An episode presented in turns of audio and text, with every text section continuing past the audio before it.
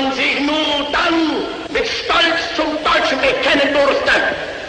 Ein Soldat wie acht oder zehn Millionen andere auch.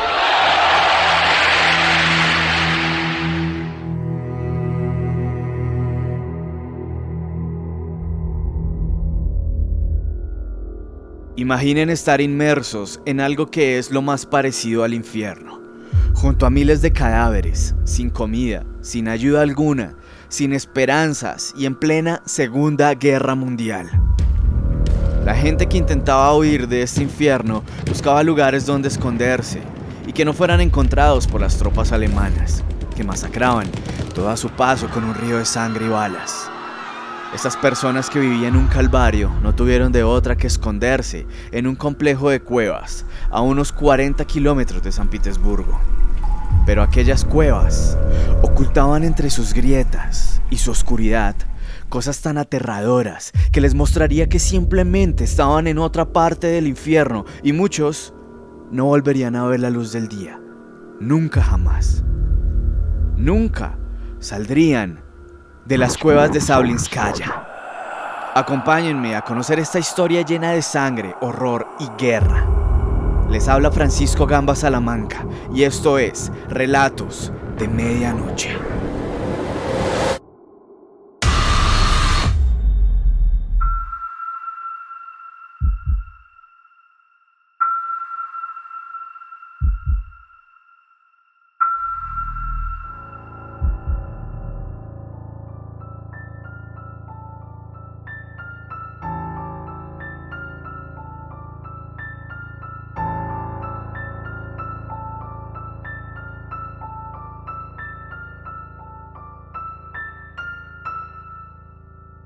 La Segunda Guerra Mundial nos dejó historias desgarradoras y una humanidad llena de cicatrices. Esta historia es una de las tantas anécdotas de lo que se vivió en aquellos tiempos. Los alemanes intentaban invadir Rusia a como diera lugar, y Hitler dispuso tropas para atacar la segunda ciudad más grande de Rusia, Stalingrado, actualmente conocida como San Petersburgo. El dictador alemán no solo conseguiría acceso a los considerables recursos que esta ciudad tenía para darle y romper el frente soviético, sino que bajaría la moral del resto del país. En septiembre de 1941, los alemanes llegaron a esta ciudad y entre balas, explosiones, muertes y sufrimiento, la ciudad rusa de aproximadamente 3 millones de personas, con el apoyo del ejército y la población, soportaron valientemente este ataque. Pero Hitler no se quedaría con los brazos cruzados, y esto hizo que Führer se enojara aún más y armó un plan desalmado e inhumano. Lo que hizo fue rodear Stalingrado, cortando todos y cada uno de los suministros que llegaban a la ciudad. Los alimentos dejaron de llegarles a los ciudadanos y dejó a la ciudad sin agua y electricidad. Y como si fuera poco, un tiempo después, llegó el invierno. Los habitantes tuvieron que soportar temperaturas de hasta menos 30 grados, sin ningún tipo de calefacción. Los cadáveres se comenzaron a acumular en las calles con una mortalidad que llegó a las 25.000 personas diarias. La desesperación, el frío y el hambre hacían que las personas empezaran a comer el papel tapiz de las casas, la hierba que aún quedaba por ahí, los cinturones de cuero, las hojas de los libros y el poco pan que quedaba se mezclaba con pequeños trozos de madera. Pero cuando ya no quedaba nada que comer, cuando todo esfuerzo por conseguir algo de alimento murió, era cuestión de tiempo para que una necesidad, una idea, un último recurso se adueñara de la mente de las personas. Recurrir al canibalismo. Los sobrevivientes cuentan que veían cómo se encontraban los cadáveres en las calles, sin glúteos, sin extremidades y con partes de sus vísceras por fuera. Pero lo aterrador llegó cuando ya no se estaban comiendo a los cadáveres, sino que estaban cazando a los vivos. Habían clanes de caníbales que controlaban los barrios y salían a buscar a quien comer. Pero muchos de los que estaban viviendo este martirio lograron escapar y esconderse en las cuevas de Sablinskaya. Pero, ¿cuál es la historia de estas cuevas? Sobre esta cueva pesa una leyenda oscura con cientos de víctimas y desaparecidos. Mucha gente le atribuía estas desapariciones a seres malignos que habitan su interior. Esta cueva cobró interés en el siglo XVIII, cuando se encontró arena de sílice para la fabricación de vidrio. Su extracción la convirtió en un laberinto de túneles que supera los 7 kilómetros, con lagos inundados y salas conectadas por pasillos de varios metros de altura. Varios mineros perdieron la vida allí por las malas condiciones de trabajo. Entre los mineros se comenzó a pasar la voz sobre algunos seres intraterrestres que vivían en estas cavernas, alejados de toda civilización, y que aterraban a quienes entraran a sus predios oscuros y húmedos. Otros mineros aseguraban que se aparecía la figura de una mujer con un manto blanco y un sudario que le recubría la cara, y siempre cargaba una vela en las manos mientras lloraba por los mineros desaparecidos. Otros dicen haberse encontrado con un anciano de barba gris que les advertía no entrar en ciertas galerías de piedra. Pero lo curioso es que tiempo después de dicha advertencia, estos lugares se derrumbaban. Hasta 1924 que se abandonaron los trabajos de extracción y las cuevas, al quedar en abandono, sirvieron como escondite para fugitivos, asesinos y gente sin hogar.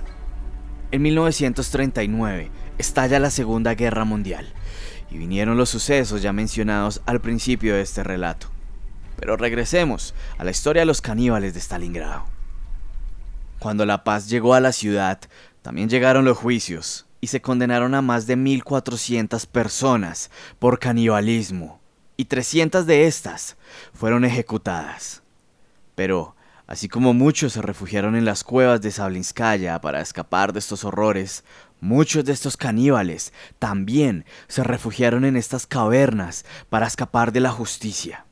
En los años 70, el gobierno ruso quiso rescatar estas cavernas y realizar trabajos de restauración y rehabilitación del lugar, pero se encontraron con un descubrimiento escalofriante. Cerca de 200 personas vivían escondidas allí, organizadas en clanes con nombres como los sádicos, los palos o los kamikazes. Las autoridades tomaron cartas en el asunto y de inmediato los desalojaron del lugar, pero se cree que algunos escaparon y regresaron a la cueva, pero ahora habitando lo más profundo de los túneles subterráneos.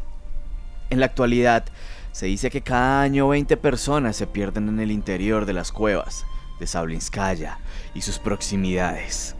Algunos expertos aseguran que estas desapariciones se deben a la peligrosidad de las zonas inundadas inmersas en la oscuridad y también salones llenos de arenas movedizas. Aunque la policía va más allá y tiene la teoría que los responsables de estas desapariciones son las personas que aún habitan estas cuevas y que se encuentran en lugares que solo ellos saben cómo acceder. Algunas de las personas que pertenecían a estos clanes y que fueron desalojados dicen que muchos de sus compañeros desaparecían de un momento a otro sin dejar rastro. Así que con entera seguridad aseguran que lo hicieron las criaturas que viven debajo de la tierra en las zonas más oscuras de la cueva. Al final, las autoridades no les quedó de otra que acordonar la zona y delimitar la cueva para mostrar a los turistas qué partes se pueden visitar y cuáles no, bajo estrictas normas de seguridad. En una de las zonas prohibidas para el ingreso de los turistas está la famosa galería conocida como la Sala de los Caníbales, bautizada así por sus antiguos habitantes, decorada con abundantes cráneos, y en su techo cuelga una muñeca siniestramente decorada a escasos metros de la muñeca, la cabeza del maniquí de una mujer cuelga boca abajo, y en la salida de la galería se encuentra una cruz de metal, la única cruz en toda la cueva, donde descansan los restos de una persona que murió en este lugar en extrañas circunstancias. Y cabe aclarar que nadie sabe quién plantó esta cruz. Espero algún día visitar estas cavernas y así contarles lo que albergan estas galerías de piedra. Nadie sabe si es un clan de caníbales los que aún habitan el lugar, seres intraterrestres o espíritus del más allá que encontraron un lugar en estas formaciones rocosas para rondar, mientras esperan por algún nuevo visitante y así obligarlo a vivir por la eternidad bajo la tierra húmeda y pestilente de la cueva de Sablinskaya.